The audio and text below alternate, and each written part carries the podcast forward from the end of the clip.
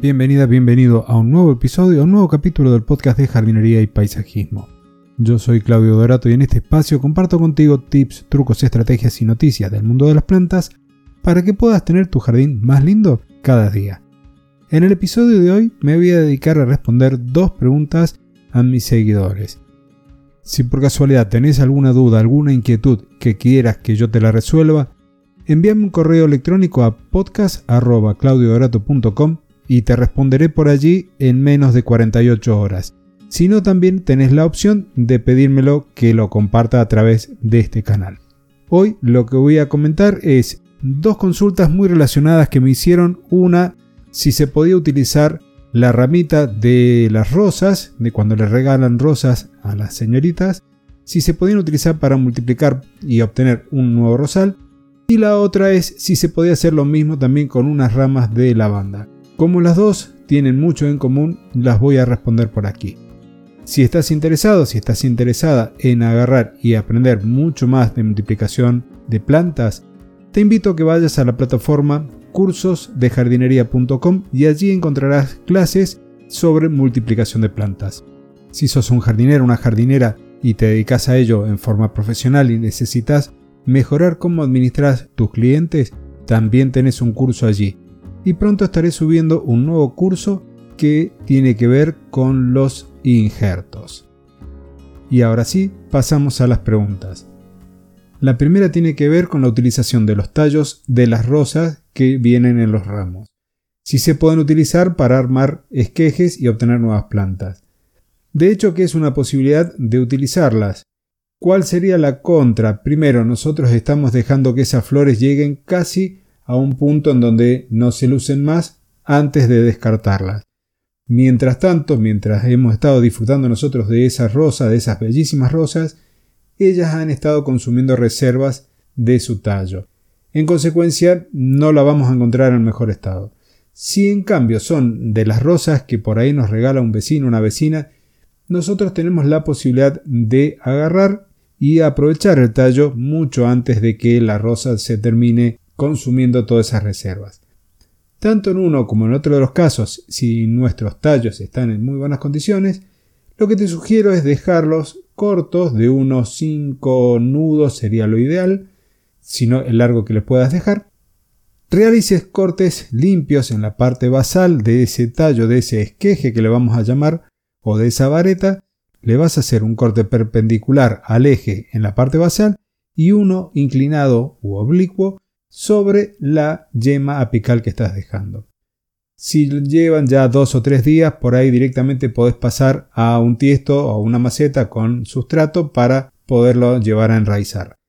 ¿Qué te sugiero yo aquí? Bien, que le apliques hormona de enraizamiento. Si no tenés hormona de enraizamiento, en mi web tenés algunas recetas, pero te lo resumo, tenés una que podés hacer a partir de las ramitas de sauce, otra que podrías hacer a partir de lentejas y la más simple que te podés encontrar es la de utilizar la pulpa de la aloe vera como un gel que va a estimular la emisión de raíces. Y ahora sí, ¿qué vamos a hacer con esto? La vas a plantar. Si nosotros contamos 5 yemas en ese esqueje, te sugiero que dejes por lo menos 3 yemas o 3 nudos enterrados, o 4 en alguno de los casos. Esto va a permitir que esas yemas que están debajo de la tierra terminen actuando y generando hormonas que van a ayudar a la emisión de raíces. Si nosotros estamos haciendo los esquejes en otoño o invierno, no van a estar brotando hasta que comience la primavera. Estamos hablando de esquejes que estamos haciendo en un momento que no es el que vamos a esquejar con los restos de podas, sino que estamos aprovechando las varetas o las varas de las flores de un ramo y ahora solo queda colocarlas en una maceta para que puedan echar sus raíces. Ahora, una práctica que puede ayudar bastante es la de armarle un pequeño invernadero. Allí podrías utilizar o una bolsa de nylon de estas transparentes o un envase de estas de gaseosa descartables en la que le sacas la parte superior y a modo de campana cubrís la planta. Ahora bien, esto es lo que nosotros podemos hacer cuando tenemos los tallitos de nuestras rosas. Pasando a la segunda pregunta, En la consulta que recibí sobre las lavandas me mandaban las fotos, todas las ramitas estaban muy frondosas y tenían a su vez las varitas florales. Para poder tener mayor chance de éxito, para tener una mayor posibilidad o mayor oportunidad, lo que te recomiendo es que armes unos pequeños esquejes de unos 12-15 centímetros y podés, con un tallito semileñoso en este caso, no el tiernito, sino que tiene la madera un poquito más dura, cortes las flores y las dejes peladito todo el tallo, la parte basal, como si fuese un pequeño plumero. Lo que vamos a hacer entonces es dejar la parte superior con hojitas, sin flores y el tallo limpio. El corte basal lo hacemos igual que en el caso del rosal, perpendicular al eje del tallo. Este pequeño esqueje que va a tener un penachito de hojas arriba, vamos a hacer lo mismo que con la rosa, le vamos a poner hormona de enraizamiento y lo llevamos a una maceta con un buen sustrato, podría ser tierra de hojas, y si no, inclusive podríamos irnos a un sustrato que sea básicamente arena, lo que vamos a tener que asegurarnos de que esté húmedo y le haremos esta pequeña campana para mantener la humedad un poquito ambiente y evitar que se seque tan fácil la tierra. Pasado unos 15-20 días ya tendría que comenzar la emisión de raíces. En algunos casos se va a demorar más, en otros mucho más. Todo va a depender también del tiempo y de las condiciones del clima en donde nosotros estamos.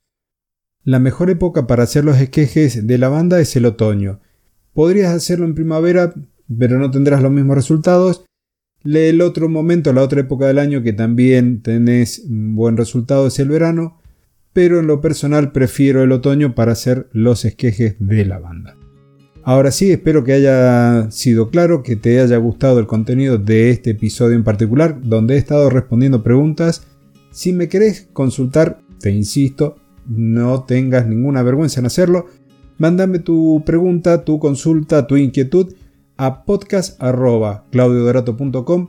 Con gusto te responderé en un plazo no mayor a 48 horas por ese medio y si querés, en un episodio en un futuro también lo compartiré por aquí. Muchas gracias, nos estaremos encontrando el próximo jueves en una nueva edición de este podcast y como todos los episodios, te recuerdo que si me dejas tu agradecimiento a través de una valoración positiva o de un comentario amable, eso me permite a mí llegar a mucha más audiencia y me da una energía bárbara para seguir trabajando para compartir mi experiencia y lo que voy aprendiendo día a día. Muchas gracias y hasta el próximo jueves que nos encontramos aquí por este canal.